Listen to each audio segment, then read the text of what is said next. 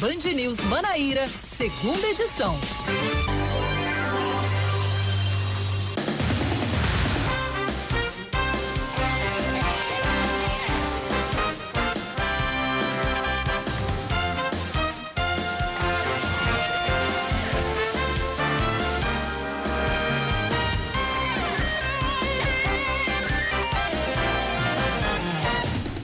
5 horas e 3 minutos em João Pessoa, 5 e 3 na Paraíba. Muito boa tarde para você que está sintonizado aqui na Band News FM Manaíra, nesta terça-feira, 30 de novembro de 2021. Eu sou Oscar Neto e, juntamente com a Aline Guedes, que está comigo aqui no canal Híbrido 2 da minha mesa, nós vamos trazer as principais informações locais desta terça-feira, 30 de novembro de 2021, finzinho de mês, é, aqui em João Pessoa. Amanhã já é dezembro. E é isso aí. Aline Guedes, boa tarde para você. Seja muito bem-vinda à nossa programação mais uma vez. Boa tarde, Oscar Neto. Boa tarde a todos os ouvintes, todos que nos acompanham aqui na 103.3 FM. Vamos embora, 30 de novembro, último do mês, né? É... Último dia do mês, fechando novembro e a gente traz até as seis da noite as principais notícias do dia. E hoje tem muita gente que vai comemorar bastante, porque algumas empresas têm até hoje para depositar a primeira parcela do 13 terceiro, hein? Tem muita gente animada é... por aí. Vamos lá, 5 horas e 4 minutos. A elaboração do novo decreto contra a pandemia do coronavírus na Paraíba é discutida agora de tarde com o governador João Azevedo e a equipe sanitária. O texto do documento começa a valer a partir de amanhã. Para Azevedo, mesmo com a preocupação da nova cepa da doença, a Omicron, será possível ampliar a capacidade em determinados locais e espaços. O governador adiantou que as festas privadas poderão ser realizadas, mas com a exigência de protocolos rígidos, a exemplo de apresentação do passaporte da vacinação e também aferição de temperatura corporal. Por outro lado, o novo decreto na Paraíba deve barrar festas de Réveillon em locais abertos, já que Azevedo elogiou a decisão de alguns prefeitos, como de João Pessoa, Cícero Lucena, em cancelar as festas públicas no fim de ano, como medida de cautela para evitar aglomerações. A Paraíba tem o maior número de casos de Zika do Brasil. Isso mesmo, a afirmação é do Ministério da Saúde, que lançou hoje a campanha Combata o Mosquito Todo Dia, que tem como objetivo evitar surtos e epidemias das doenças causadas pelos, pelas arboviroses.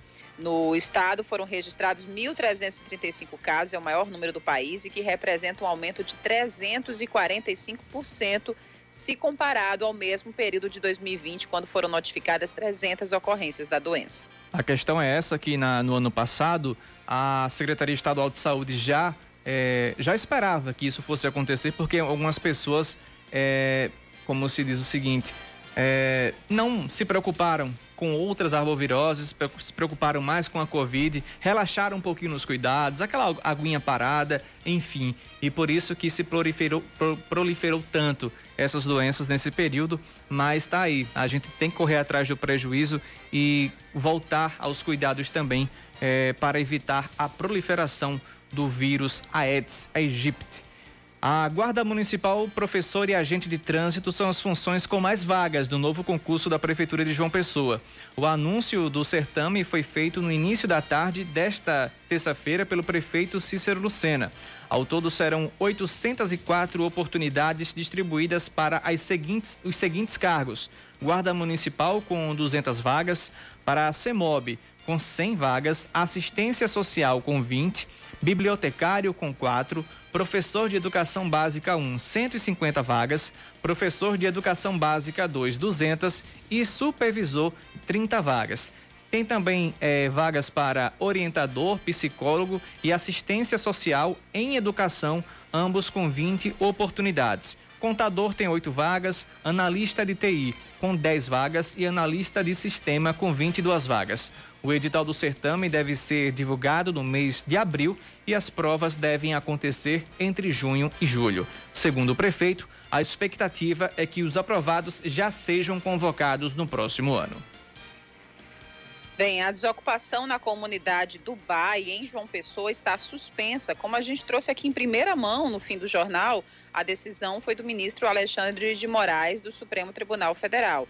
O Conselho Estadual dos Direitos Humanos da, da Paraíba pedia que fosse revertida a determinação que ocasionou a desocupação da área de preservação ambiental no bairro de Mangabeira. A liminar de Alexandre de Moraes recomenda que a Prefeitura da capital e o governo do estado prestem informações sobre a capacidade de assentar as famílias que estão desalojadas. Agora, uma pergunta que se faz é o seguinte: ok, é, segundo o, o Supremo Tribunal Federal, as famílias estão é, têm a liberdade de voltarem para as suas localidades, para as suas casas de origem. Uhum. Mas muitas delas já foram é, derrubadas, né, exatamente. Yuri? Yuri não, perdão, Oscar, perdão.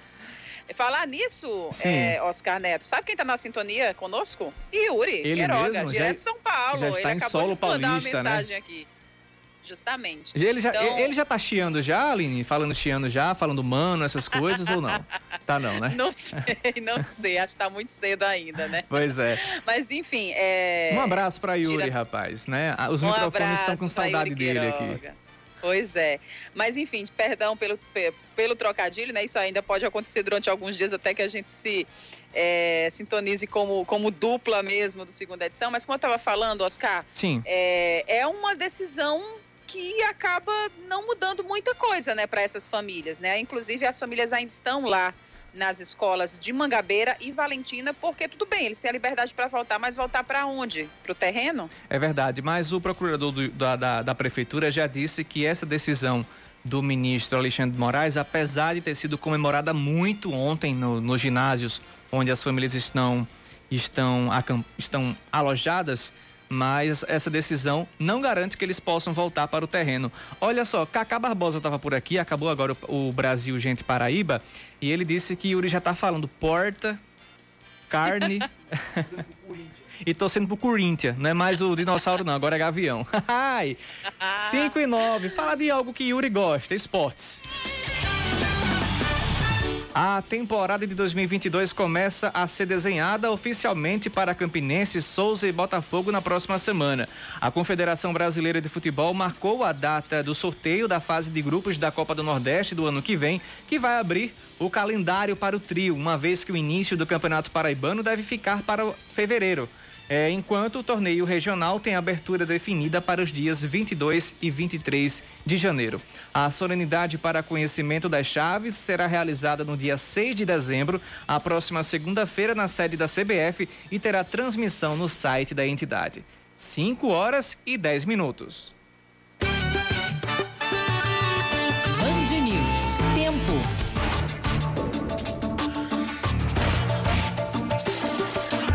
Finzinho de tarde com poucas nuvens no céu da capital paraibana.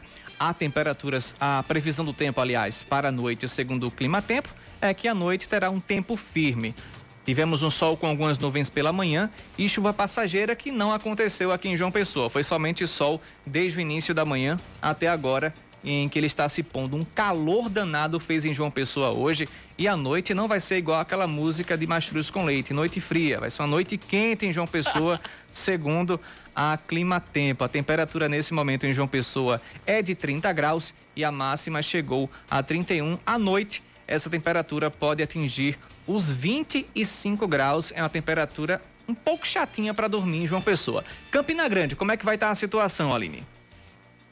Te viu? Bem, nesse momento os termômetros marcam 29 graus, a máxima, a máxima atingiu os 32. Hoje pela manhã, mesmo jeito, sem sol, pouquíssimas nuvens e sem previsão de chuva para logo mais. Ah, ainda bem, né, para os campinenses, ainda bem, que a noite geralmente é mais fria na cidade, né? O que não acontece geralmente aqui em João Pessoa. 21 graus é a previsão mínima é, para Campina Grande na noite dessa terça-feira.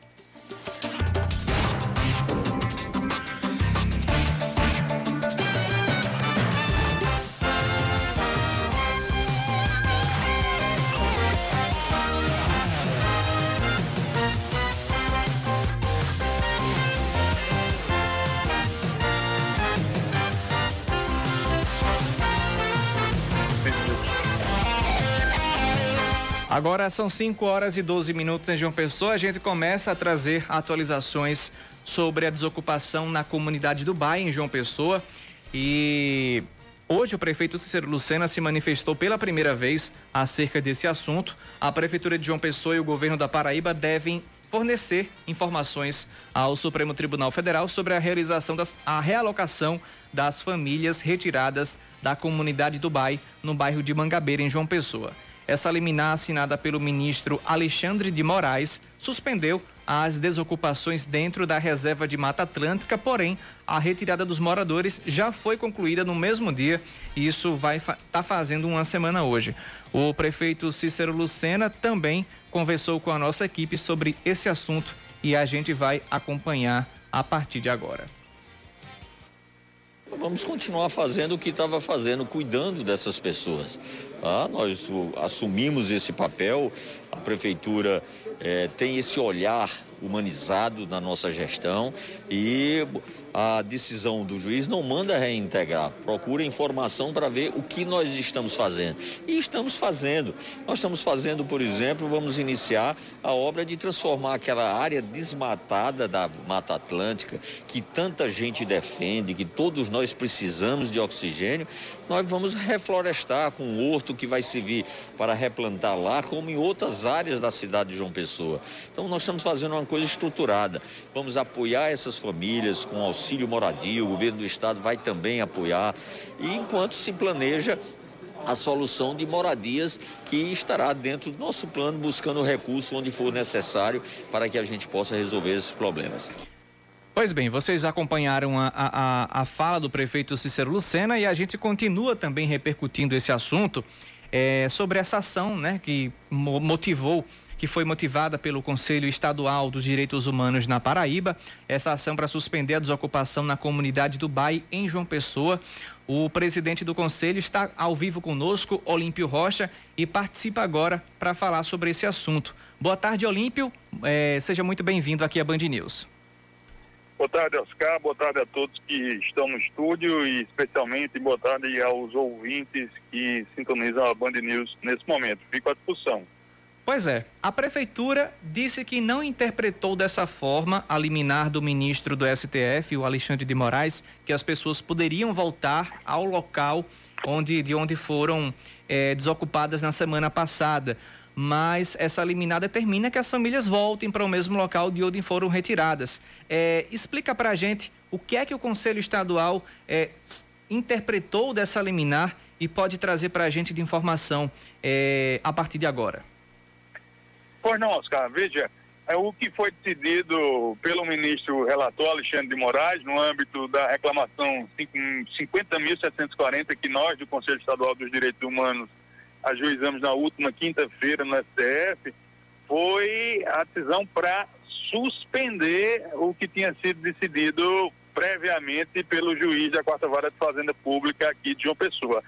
Ou seja, é, a interpretação que nós do Conselho damos essa decisão do ministro Alexandre Moraes, a interpretação que nós podemos concluir dessa decisão que foi dada pelo ministro relator é no sentido de que ah, o status quo anterior à decisão do juiz de João Pessoa deve ser restaurado. Ora, se a decisão do juiz de João Pessoa foi suspensa, a única conclusão a que se pode chegar, a única interpretação concreta a que se pode chegar é no sentido de que as pessoas que queiram e possam, obviamente, considerando que já houve muita destruição na comunidade do bairro, voltem à área. Né? Isso, obviamente, mediante um planejamento feito por parte da prefeitura, que proceda a essa volta, se for o caso, de forma pacífica, de forma mordeira. Né?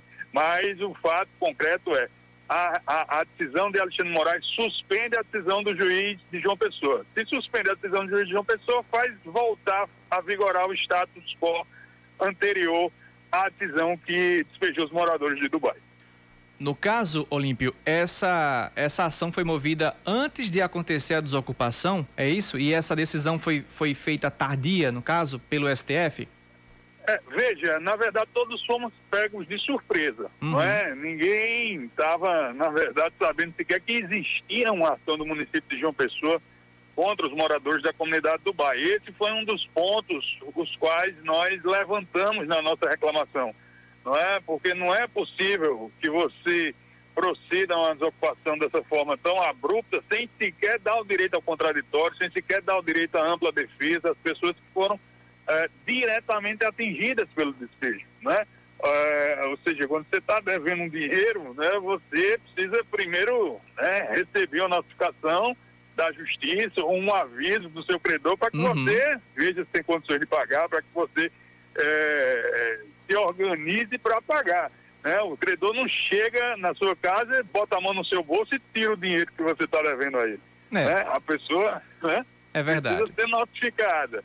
Então ninguém foi notificado. E, e, e, não só as pessoas, meu caro Oscar, precisariam ser notificadas. O Código de Processo Civil é, é, é, é, diz muito claramente que a Defensoria Pública também precisaria ser notificada nesses casos uhum. em que há pessoas em situação de vulnerabilidade social, né, porque a Defensoria age na condição jurídica de custos vulneráveis, ou seja, é, verificando as condições das pessoas em situação de vulnerabilidade social. Então, não só os ocupantes, não só as famílias precisariam ser notificadas, né? Como quem diz, assim, olha, tem um processo aqui dizendo que vocês têm que sair da área, né? E pior, esse processo está dizendo que todo mundo aqui é traficante, que todo mundo aqui está praticando degradação ambiental, tem uhum. individualização de condutas, tem provas concretas, sem vídeos, sem testemunhas, sem fotos de quem é que estaria praticando tráfico, quem é que estaria praticando a degradação ambiental. Então, do ponto de vista jurídico foi uma decisão desastrosa. Do ponto de vista processual foi uma decisão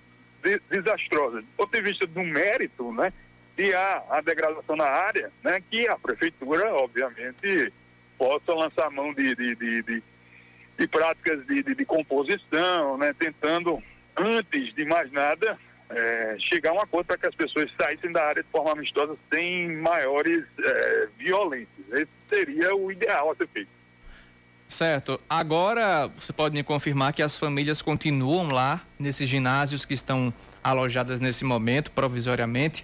Mas qual vai ser. É, é, me confirma essa informação? Sim, nós, nós estamos aqui chegando agora mesmo no CPDAC, vai uhum. haver um ato de desagravo aqui, com a participação de alguns artistas aqui de João Pessoa, Escurinho, é, o, o, o, Falcão, do seu Pereira, então uhum. então vai haver esse ato daqui a pouco aqui no CPDAC. Entendi. As pessoas continuam aqui, não é? Obviamente que há uma série de movimentos sociais, né? não só nós, Conselho Estadual dos Direitos Humanos, é importante uhum. lembrar, Oscar, que o Conselho, ele não é exatamente um movimento social, né? O Conselho é um órgão estatal autônomo, com autonomia política, instituído desde 1992 aqui no estado da Paraíba. Uhum. O Conselho é formado por Defensoria Pública, Tribunal de Justiça, ONGs de todo o Estado, é, OAB, Conselho de Serviço Social. Então, tem uma série de entidades governamentais e não governamentais que compõem o Conselho, Entendi. essa instituição histórica no nosso Estado, e é, é, o qual eu tenho a honra de presidir, na condição também de, de, de advogado que sou, e nós é, temos a obrigação constitucional, a obrigação legal de agir em defesa dos direitos humanos do povo paraibano, e foi isso que fizemos na medida em que entramos com a reclamação no Supremo. Olímpio, para a gente finalizar, a partir de agora, após essa decisão de Alexandre de Moraes, vocês buscam a realocação dessas famílias lá para o local de onde elas foram é, desalojadas, é, no âmbito judicial. Qual será o próximo passo movido pelo Conselho, movido pela defesa dessas famílias em outra instância ou no próprio Supremo mesmo para tentar é, conseguir o objetivo de vocês?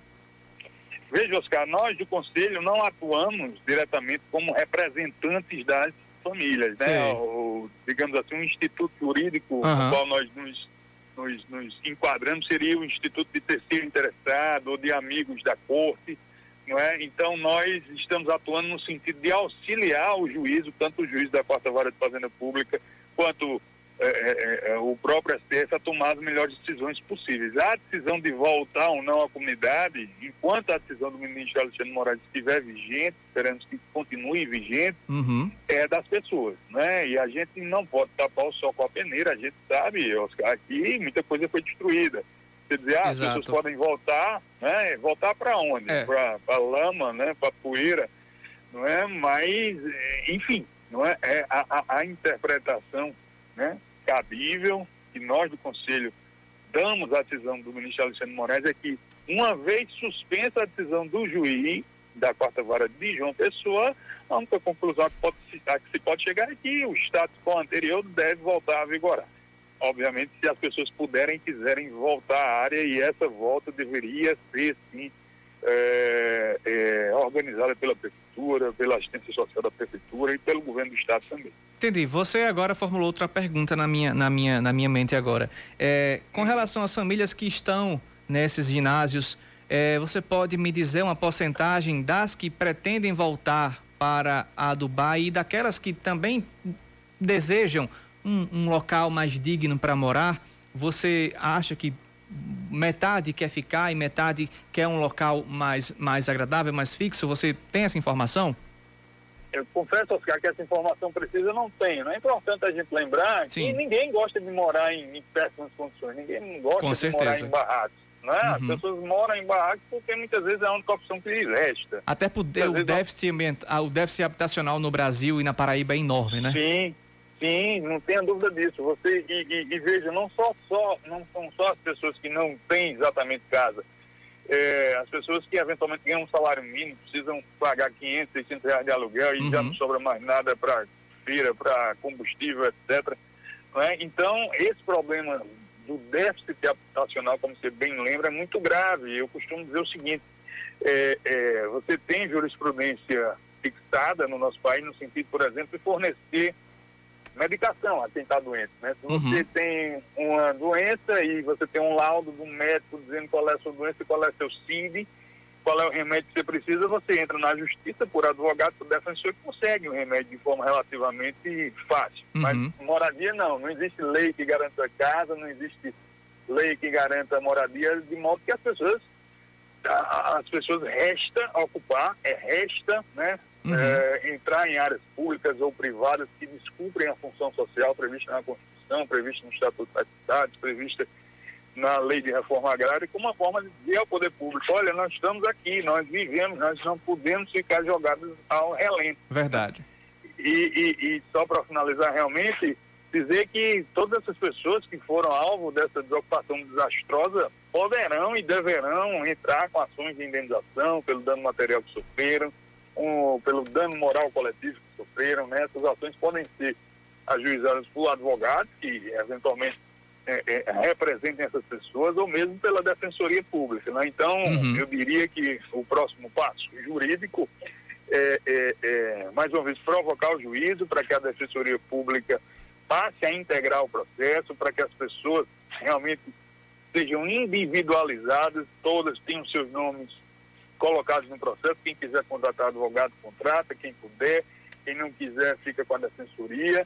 Mas, enfim, o processo ele precisa ter um rito. Né? E, para além do jurídico, a gente crê que essa decisão da reclamação ela tem um caráter pedagógico, também tem um caráter importante. Né? A gente espera que em ações próximas que tenham esse condão, os juízes, as, as juízas pensem uma, duas, três vezes antes de dar decisões tão drásticas. Esperamos que assim ocorra a partir de agora. Pois bem, 5h25 agora em João Pessoa, conversamos com o presidente do Conselho Estadual dos Direitos Humanos na Paraíba, Olímpio Rocha. Olímpio, muito obrigado pela sua participação e até uma próxima. Obrigado, Oscar, sempre à disposição. Um grande abraço. Agora, 5h25 em João Pessoa.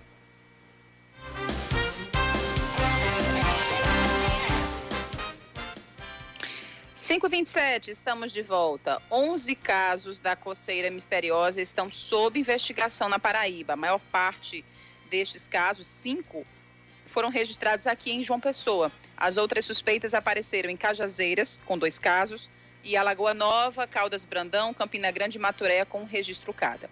A Secretaria de Saúde da Paraíba, na semana passada, pediu aos profissionais para que os casos suspeitos fossem notificados por conta do surto da doença aqui ao lado, em Pernambuco. De acordo com estudos, o uso indiscriminado da ivermectina, que fez parte do chamado kit Covid, pode ter causado problema da coceira e lesões da pele. A montagem de tendas na Orla de João Pessoa durante a noite de Réveillon está proibida. A decisão da Prefeitura, segundo a coordenadora de Vigilância em Saúde, Aline Grise, é para não estimular a aglomeração. A noite na virada em João Pessoa não terá shows, queima de fogos, mas a população poderá curtir a celebração nas areias da praia. Ainda segundo Aline Grise, o governo do estado e a prefeitura vão atuar em uma força-tarefa para fiscalizar os estabelecimentos comerciais. O temor sobre uma piora no cenário da pandemia no Brasil levou João Pessoa e outras seis capitais a cancelarem a festa de Réveillon. Além da capital paraibana, estão na lista Salvador, Fortaleza, Palmas, Belo Horizonte, Curitiba e Florianópolis, incluindo agora o Recife também. O prefeito João Campos, eh, durante a tarde desta terça-feira, também divulgou que o Recife não terá shows, não terá shows públicos eh, para o Réveillon também. E saiu agora há pouco, Aline, a, o novo decreto do, da prefeitura, mas durante esse, esse bloco a gente vai trazer mais informações detalhadas para os nossos ouvintes. O prefeito de Guarabira, Marcos Diogo, decide manter a tradicional Festa da Luz, apesar da recomendação do Ministério Público da Paraíba para suspender o evento Festa da Luz, que é, lançou há algumas semanas a sua programação de shows e as pessoas ficaram em polvorosa, né, Oscar Neto? O pessoal estava chamando de Lula para luz, Lula para luz, do, do tamanho da atração. Mas aí, com a chegada da Omicron, a variante da Covid-19, né, esse surto de coceira também em Pernambuco, é, existe toda essa tendência para que os gestores cancelem as festas de fim de ano e começo do próximo. Uhum. Na justificativa, o gestor de Guarabira disse, abre aspas, eu torço, rezo para que superemos a Covid, só então poderemos ter uma, uma belíssima festa. De acordo com o MP, apesar da redução nos números, a transmissão do vírus da Covid-19 permanece ativa é, de modo que a aglomeração de pessoas certamente pode vir a causar um novo surto da doença. A Festa da Luz ainda está prevista para ser realizada entre 28 de janeiro e 1 de fevereiro, tendo como atrações confirmadas os cantores Wesley Safadão, Xande Avião e João Gomes. Pois é, e a gente também aqui em João Pessoa temos várias festas que já estão com agenda para janeiro a festa da luz é em fevereiro, no final de janeiro para fevereiro. Já, já há essa ameaça para que não aconteça. Imagina essas aqui em João Pessoa que devem acontecer no começo de janeiro. Mas a gente vai acompanhando e noticiando, trazendo informação para você. E a gente segue com o jornal, porque a Prefeitura de João Pessoa mantém os serviços de assistência social e saúde às famílias da comunidade do Bai. Até hoje foram distribuídas mais de 27 mil refeições que são entregues cinco vezes por dia às famílias instaladas na Escola Municipal João Gadelha, no Ginásio de Esportes Hermes Taurino em Mangabeira e no Centro Profissionalizante Deputado Antônio Cabral, o CPDAC no Valentina. São 794 pessoas atendidas por 83 profissionais, entre médicos, enfermeiros, odontólogos, fisioterapeutas e técnicos em enfermagem, também contando com o trabalho de 24 profissionais de vigilância sanitária. Ainda tem a assistência social, que já fez 37 atualizações de, do cadastro único, nove cadastros no programa, no programa Cadastro Único, no CAD Único, e 88 famílias estão com seu cadastro completo junto ao programa Auxílio Moradia, aguardando a liberação do benefício no valor de 350 reais. Esportes, Aline. Um dos principais jogadores do setor ofensivo do Campinense em 2021 acerta a permanência no clube para a próxima temporada. O rubro-negro acertou a renovação de contrato com o Matheus Regis, de 22 anos. O jogador esteve em campo nove oportunidades e marcou cinco gols neste 2021 e foi peça muito importante dentro do time comandado por Raniel Ribeiro.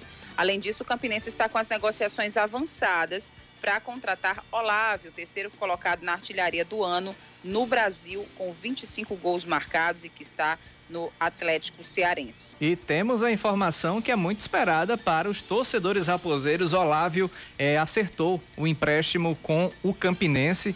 Aos 28 anos, ele se destacou no, no Atlético Cearense, só em 2021 com a camisa da equipe cearense, marcou 24 gols em 30 jogos, aquilo que a gente vinha conversando ontem. É, o Matheus Regis vai, vai disputar artilharia aí com Olávio, Olávio que está chegando ao Campinense. Após o término do empréstimo para o Clube Carioca, o Volta Redonda, ele retornou ao Atlético Cearense e está só esperando aí os trâmites burocráticos para se apresentar ao Campinense para viajar para Campina Grande e integrar o elenco do Campinense. 5 horas e 32 minutos. Boa nova para os concurseiros, né, Aline Guedes? Pois é, boa nova para os concurseiros. Tem é, novo concurso na área. É, o prefeito de João Pessoa, Cicero Lucena, anunciou hoje o novo concurso público da Prefeitura Municipal e serão oferecidas 804 vagas para cargos de nível médio e nível superior. Em coletiva de imprensa que foi realizada no Centro Administrativo Municipal, o gestor explicou a necessidade da criação dessas vagas, a maioria voltada para as secretarias de Educação, Guarda Municipal e Mobilidade Urbana. Nós estamos abrindo vagas agora para aquelas áreas que nós identificamos que, em função das nossas decisões de fazer, de cuidar, precisa ter um reforço desse quadro de profissionais efetivo, até porque nós queremos ter uma política de qualificação desses servidores para que eles, ao estarem qualificados, possam prestar um serviço de muito boa qualidade para a população. Cícero ainda explicou que o edital está previsto para ser lançado em abril de 2022. A ideia é que a gente conclua, vamos dizer assim, o, o até março ou abril a organização, vamos ter que licitar a, a empresa que vai fazer o concurso, para daí marcar o concurso, fazer o concurso, verificar os aprovados e começar a, o treinamento e a qualificação deles para então contratá-los. De acordo com o secretário municipal de administração, Valdo Alves, agora será aberto um prazo para a contratação da empresa que será responsável pela realização do concurso. E só depois desta etapa serão definidas as datas de abertura das inscrições e de aplicação das provas. O lançamento do edital deve ser previsto para março ou abril, certo? E as provas devem ser feitas em junho ou julho. E a chamada é imediata. Assim que tiver o concurso todo formalizado e fechado, a chamada é imediata. Bem, serão 200 vagas para a Guarda Municipal, 100 para agentes da CEMOB, 20 para assistente social, 4 para bibliotecário, 150 para professor de educação básica 1, 200 vagas para professor de educação básica 2, 30 vagas para supervisor escolar, 20 para orientador educacional, 20 para psicólogo educacional, 20 vagas para assistente social escolar, além de oito vagas para contador, 10 para analista de TI e mais 22 vagas para analista de sistemas. A intenção é chamar os aprovados já no próximo ano. 5 horas e 35 minutos e mudando de assunto agora, uma grande quantidade de frangos mortos foi despejada em um canal localizado na região do centro de Campina Grande. De acordo com o diretor de limpeza urbana da Secretaria Municipal de Serviços Urbanos e Meio Ambiente, Jomeris Tavares, o órgão mantém a limpeza da cidade diariamente e, ao se deparar com a situação, foi solicitada imediatamente essa retirada dos frangos mortos nesse canal em Campina.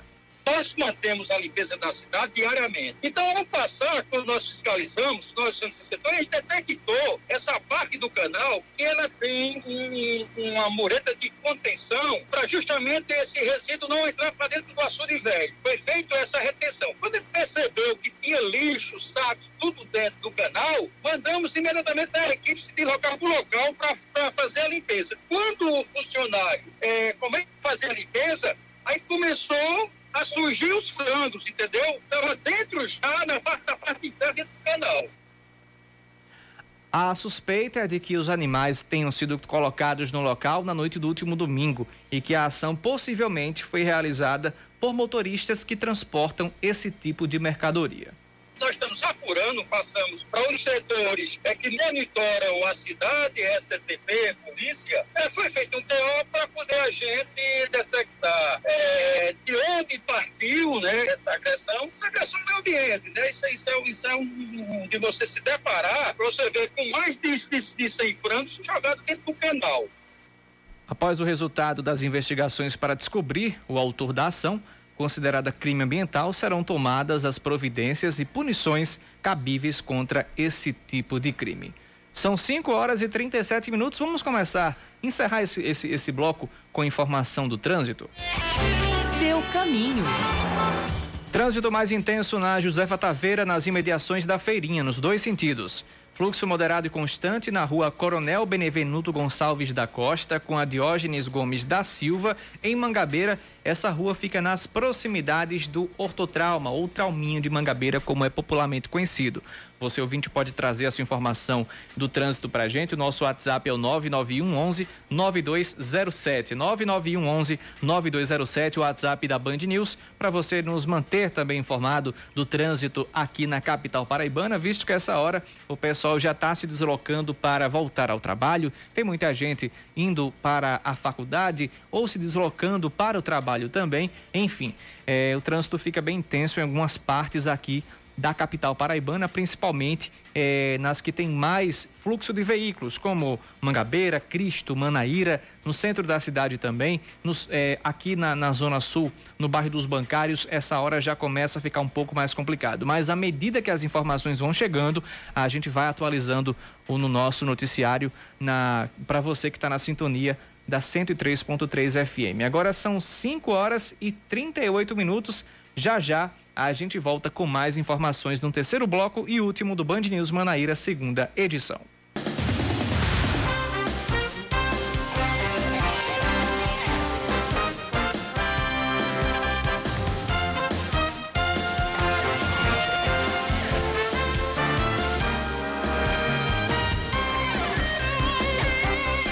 Agora, 5 horas e 40 minutos, a Prefeitura de João Pessoa assina um convênio com o governo do estado para a construção de uma creche. Mais de um milhão e meio serão investidos nessa obra. A parceria faz parte do programa Paraíba Primeira Infância, que prevê a execução de ações integradas de saúde, eh, assistência social, educação, esporte e infraestrutura voltadas para crianças de 0 a 6 anos. Dentro desse projeto, mais de 7 mil crianças serão contempladas. De acordo com o governador João Azevedo, nessa primeira etapa do programa serão investidos 106 milhões de reais. Já a segunda fase será lançada em breve e também vai beneficiar outros 104 municípios. OB amplia para 93 o número de câmeras de monitoramento na cidade. A partir de hoje, oito novos equipamentos estarão sendo ativados nos bairros do Varadouro, Manaíra, Torre, Penha, Brisamar, Colinas do Sul e Centro. De acordo com o superintendente de mobilidade urbana, Jorge Moraes, os novos locais foram escolhidos depois de uma avaliação técnica, levando em consideração aspectos como segurança e ocorrências de trânsito. A ideia com a instalação dessas novas câmeras é utilizá-las utilizar a tecnologia a favor da segurança viária. O presidente da República, Jair Bolsonaro, se filiou hoje ao Partido Liberal. O evento de filiação, no presidente ressaltou a pretensão de fazer composições nos estados para candidaturas aos governos e também ao Senado. Ele foi recebido com gritos de mito pela plateia e pediu ao deputado federal pastor Marcos Feliciano que fizesse uma oração antes de iniciar essa solenidade. Bolsonaro afirmou não ter sido uma decisão fácil se filiar ao PL e agradeceu ao acolhimento e confiança do presidente nacional da sigla, o Valdemar Costa Neto. Esportes, Aline. O Souza marca o início da pré-temporada e 95% do elenco deve permanecer. O início dos trabalhos visa a temporada de 2022, que tem calendário completo com Paraibano, Copa do Nordeste, Copa do Brasil e Série D do Brasileiro. O Dino está em todas, Está em todas, não é isso? É, já foi definido pela comissão técnica que seguirá sendo comandada por Tardelli Abrantes, agora técnico efetivo do clube, depois de um excelente aproveitamento como técnico interino. Sobre contratações, o Dinossauro do Sertão vai apenas buscar alguns nomes pontuais. Serão cerca de seis ou sete novos reforços. Interessante também é, e, e, e louvável que aconteceu na Paraíba nesse nessa, nesse futebol paraibano de 2021, apesar do 13 não ter tido a, a uma campanha esperada, mas os três times que permanecem, é, que vão para disputar a Copa do Nordeste, por exemplo, Botafogo, Campinense e Souza, mantiveram seus treinadores, porque a, a, o principal gargalo no Brasil é o seguinte: você perde um jogo e a culpa é do treinador, como aconteceu recentemente com o Flamengo, né? O, o, o é. Renato Gaúcho tinha um aproveitamento de 75%, mas pela, pelo, por não ter conquistado títulos, ele foi, é, e também uma pressão por parte da torcida, ele foi demitido do clube. Mas aqui, a, o futebol paraibano é, deu o exemplo nesse ano. O Ranieri, Ranieri Ribeiro permaneceu no Campinense. O Gerson Guzmão, apesar da campanha ter sido muito difícil para o Botafogo nesse ano, mas conseguiu o acesso, o acesso para a Copa do Nordeste do próximo ano, não o acesso da Série B, que é muito sonhado pelo Belo. E mas as três equipes mantiveram os seus treinadores é, mostrando que às vezes a culpa nem sempre é do treinador, às vezes o time também tem que acordar para a vida e tem que fazer mais contratações. Parabéns às equipes paraibanas é, nesse, nesse sentido. São 5h44. Aline Guedes, temos estreia, né? No próximo mês, daqui a pouco, aliás, a partir de amanhã já tem dezembro na área e temos estreia aqui na Band News Manaíra e também na TV Band Manaíra, não é isso? Pois é, estreia no próximo sábado o programa Band Verão que vai mostrar as praias, a cultura e os artistas dos nove estados do Nordeste. A caravana partiu em um ônibus personalizado, onde a equipe vai desbravar cenários deslumbrantes com muita história para contar aqui na, na, nossa região. E aqui em João Pessoa, a gravação foi realizada nesta segunda-feira, ontem, no restaurante Nui 360, que conta com a assinatura do chefe Eric Jacan. E o proprietário do Nui, João Fernandes, se disse empolgado com a oportunidade de ser o anfitrião da edição paraibana do Band de Verão. É, Para a gente é motivo de muito orgulho participar desse projeto. Então, é um restaurante que tem um, um, um chefe francês, mas a gente traz muita regionalidade em tudo que a gente faz. no cardápio, é, na forma de trabalho e nada mais regional do que um verão no Nordeste, né? Então, assim, para a gente, eu, a gente fica muito feliz em participar disso. 14 pessoas compõem a equipe do Band de Verão. Uma delas é o produtor Enio Sena, que fica à frente do projeto em cada capital visitada. E assim, é um trabalho de 14 pessoas, mas não são só 14 pessoas. O projeto envolve muita gente, envolve todo o Nordeste. Cada praça tem a sua participação, tem o seu envolvimento. E sem esse envolvimento a gente também não conseguiria fazer o projeto. Então, assim, são 14 pessoas é, que tão, estão à frente, mas existem muitas outras atrás. E que está sendo muito gostoso fazer o trabalho, né? Essa edição do Band Verão contará com a apresentação de artistas da terra. E aqui em João Pessoa, os cantores Ramon Schneider e Sam Amaya foram os convidados e colocaram todo mundo para dançar nas gravações do programa. Olha, é incrível, viu? Eu sou suspeita para falar porque eu amo essas duas meninas lindas que são as apresentadoras. A Mari e a Ju são minhas amigas, me ligaram fazendo o convite. Fiquei muito feliz, até porque é uma forma de você chegar a todos os cantinhos do nosso Nordeste, né? Esse projeto aqui está um negócio fora do normal. Não, sur não surpreende a gente. E não surpreende porque vocês trabalham com excelência, com qualidade. Eu gostei do, dos convidados especiais. Eu não sabia que eu estava tão especial assim, não. Gente, um cheiro. Como eu costumo gritar para todo mundo, vai rolar lindo. Esse V e esse L vai rolar lindo e rolou, rolou lindo. Muita energia do bem, muito talento. As apresentadoras Mari Antunes e Juliana Guimarães também conduzem o programa com muita música, muita descontração. Elas falaram sobre a amizade que mantém fora dos holofotes e que garante toda uma sintonia em frente às câmeras. O Band de Verão foi uma consequência de uma amizade que já se existia, né? A Ju, para mim, é um presente que a música me deu. É, então a gente já tinha contato, amizade já de muito tempo. Então dá para perceber, as pessoas percebem que é verdadeiro, percebem essa sintonia, percebem que é amor. E eu acho que é por isso que está dando tão certo. É, nós temos uma sintonia muito é. grande, né? A nossa amizade não é aquela amizade que a gente se vê pouco, não. A gente mantém muito contato. Aliás, o projeto Band Verão também saiu de conversas do que a gente poderia fazer juntas. Bem, a, o programa Band Verão conta com parcerias importantes como o Grupo Massai, que, segundo o gerente comercial Lucas Silveira, Silveira está apostando firme no sucesso desse projeto. Né, é, Para a gente é muito gratificante poder participar de um projeto que é, potencializa e dá visibilidade à nossa região, né? uma região com, com tanto turismo, gastronomia, uma cultura muito rica e em pleno desenvolvimento. A PB Tour também apoia o projeto Band Verão. A presidente Ruth Avelino comentou sobre a importância do programa como vitrine do nosso potencial turístico para todo o país. A gente sabe a força que a Band tem no Nordeste inteiro. E a gente está nesse momento em que a gente ainda está numa pandemia e que o turismo sofreu tanto. A gente poder contar com uma divulgação como essa, uma mídia espontânea que vai chegar na casa de tantos brasileiros, de tantos nordestinos, é fundamental. Então eu considero essa ação de suma importância e não é à toa que tanto a PBTU quanto a ABIH, que é a Associação Brasileira da Indústria de Hotéis, está apoiando essa ação da equipe toda aqui em João Pessoa, na Paraíba.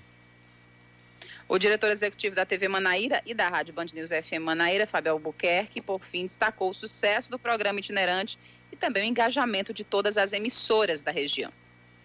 Para nós que fazemos a Band Manaíra, é uma satisfação muito grande receber aqui essa caravana do projeto Band Verão Nordeste, um projeto grandioso, a, a Band Nordeste unida, forte, mostrando aí um, um engajamento de todas as emissoras da região em um projeto ousado, diferente, inovador, né, e que também nos faz contar com grandes parceiros para realizar esse evento. Né? A exemplo aqui do NUI, onde nós estamos nos acolhendo muito bem, e os nossos convidados. Também a construtora Massai. Então, são, são clientes de peso né, que o grande projeto traz consigo também grandes clientes, grandes, grandes parceiros. O encontro está marcado todo sábado, a partir do dia 4 de dezembro, tem música boa e muita diversão na telinha da Band com o Band Verão.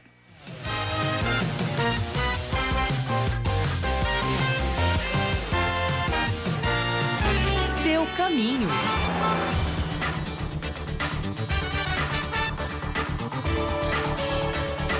Mais informações da CEMOB que chegam aqui no nosso WhatsApp da Band News FM Manaíra. Trânsito fluindo bem na Hilton Souto Maior, próximo ao Shopping Mangabeira, nos dois sentidos. Temos também um fluxo intenso e lento em toda a extensão do retão de Manaíra, isso também nos dois sentidos. Você ouvinte também pode nos atualizar com as informações do trânsito em João Pessoa, mandando a sua informação para o nosso WhatsApp 991 11 9207 991 11 9207. Aline, uma informação que a gente é, esperava muito que não que a gente não que não a gente não trouxesse aqui na rádio, mas já temos dois casos confirmados da da variante Omicron aqui no Brasil, lá no estado de São Paulo, isso na cidade de Guarulhos. A gente está acompanhando agora a, a, o Brasil Gente, que é conduzido por José Luiz da Atena, e que ele está confirmando essa informação. Dois casos em Guarulhos da variante Omicron, a variante africana, uma variante que foi é, recentemente detectada e que ainda está em estudos. Enfim, mas a gente vai trazer mais informações durante toda a nossa programação.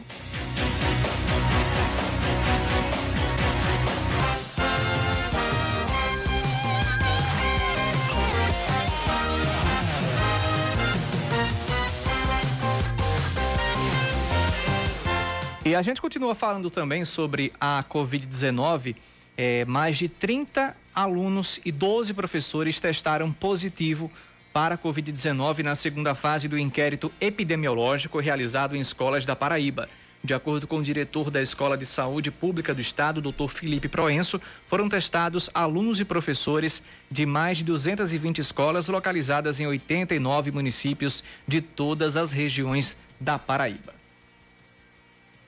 quando a gente compara né, esse número de mais de 3 mil estudantes uh, testados, dos quais foram 30, um pouco mais de, de testes positivos, e quase mil professores testados, dos quais foram 12 testes positivos, a gente vê um percentual que é considerado baixo. Então, entendemos que esses dados são compatíveis tanto com o momento epidemiológico, em que a gente tem uma estabilidade é, de casos, a gente precisa seguir vigilante quanto a isso, mas temos uma estabilidade de casos e efetivamente um número baixo, um percentual baixo Pois é, ele considerou baixo o número de testes positivos na segunda fase do inquérito. O formato do ensino híbrido nas escolas permanece sem nenhuma alteração, mantendo o cumprimento dos protocolos de segurança da Covid-19.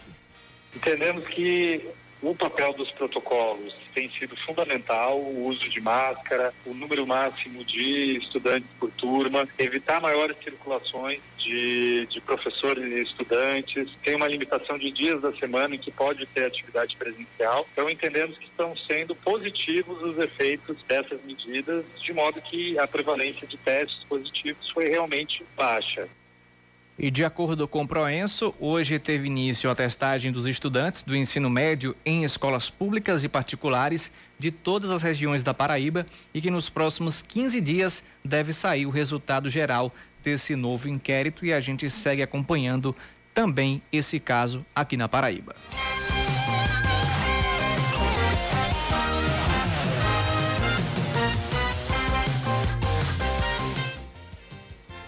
Seguimos com mais informações. A Secretaria de Estado do Desenvolvimento Humano e da Fundação Centro Integrado de Apoio à Pessoa com Deficiência realiza a Semana Estadual de Mobilização do Cadastro Estadual da Pessoa com Deficiência, que se estende até o dia 3 de dezembro.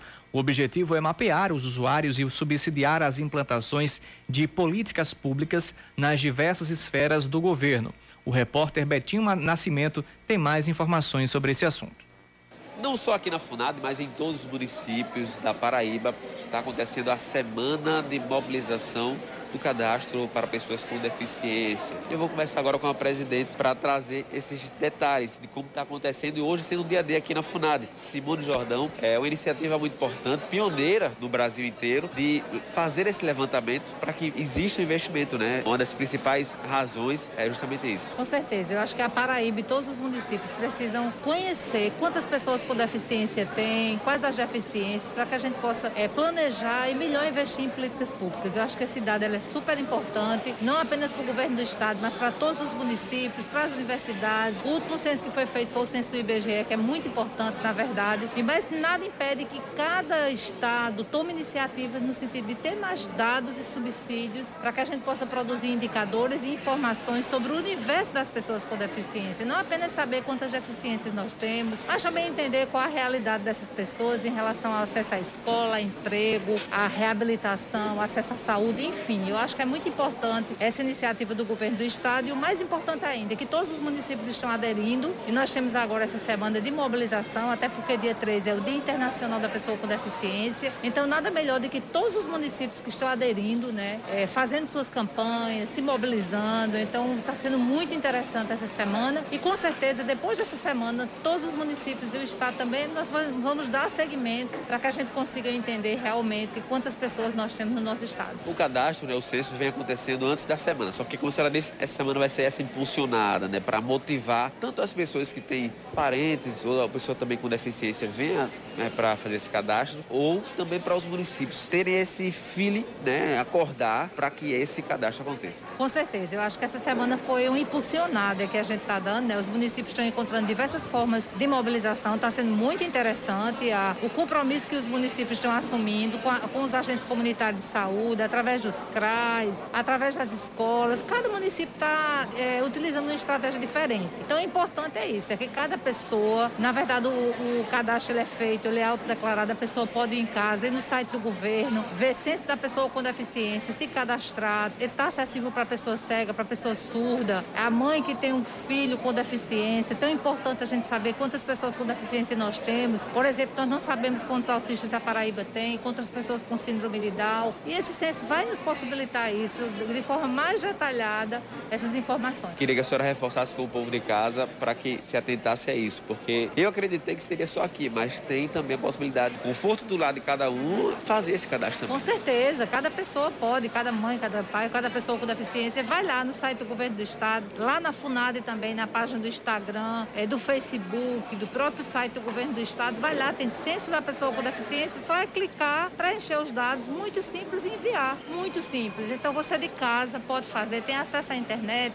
não tem problema, não precisa sair de casa para isso. Faça o seu cadastro para que a gente tire a invisibilidade das pessoas com deficiência no nosso estado e a gente possa realmente saber quantas pessoas tem.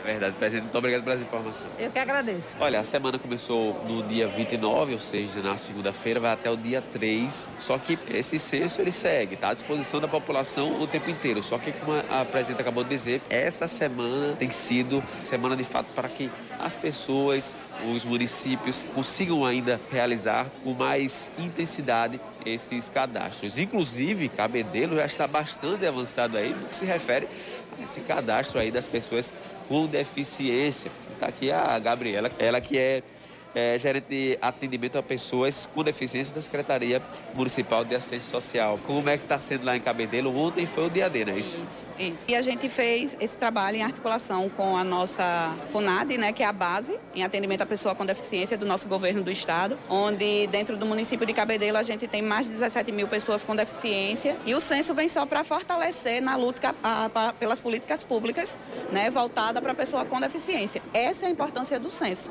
Né? O nosso dia D ontem foi articulado entre as secretarias, principalmente as de base. Tivemos a articulação com a Secretaria de Saúde dentro dos PSFs, né, dentro das comunidades. Tivemos também com as escolas, né, com a Secretaria de Educação e a assistência fazendo a parte das políticas públicas, tudo em conjunto com a FUNAD. A importância da FUNAD está na nossa vida justamente para manter essa articulação entre as pessoas com deficiência. Ok, eu agradeço você pelas palavras e parabenizar pelo trabalho aí, pelo adiantamento, porque Cabedelo ontem já deu um avanço muito grande aí no cadastro dessas pessoas com deficiência. Agora, aqui, hoje, dia 30 de novembro, é o dia D aqui na FUNAD, aqui em João Pessoa, E com esse reforço, esse apelo para que os municípios consigam fazer também, cumprir né, o dia D de cada um, durante essa semana de mobilização do cadastro estadual da pessoa com deficiência. Agora, 5h59, uma última informação para você é que a Band News prorrogou as inscrições da Arena Band News FM Manaíra até a próxima sexta-feira e com uma novidade. Fizemos uma retificação nas nossas regras. A rádio vai selecionar jornalistas ou radialistas graduados ou profissionais que tenham DRT de radialismo ou jornalismo. Os candidatos precisam ser maiores de 18 anos e ter interesse por cobertura de esportes. Para tentar entrar em nosso time, o candidato ou a candidata deve enviar até o dia 3 de dezembro um vídeo de até 5 minutos narrando um trecho de um jogo de futebol da sua escolha ou trazendo notícias do mundo do esporte. Tá esperando o quê? Manda seu material para o e-mail narradorbandnewsmanaíra@outlook.com e Aline Guedes, até amanhã. Até amanhã, tudo encerrado. Tio Ray vem por aí, já tá batendo a porta. Valeu, Oscar. Até amanhã. Valeu, até. Você ouviu Band News Manaíra, segunda edição.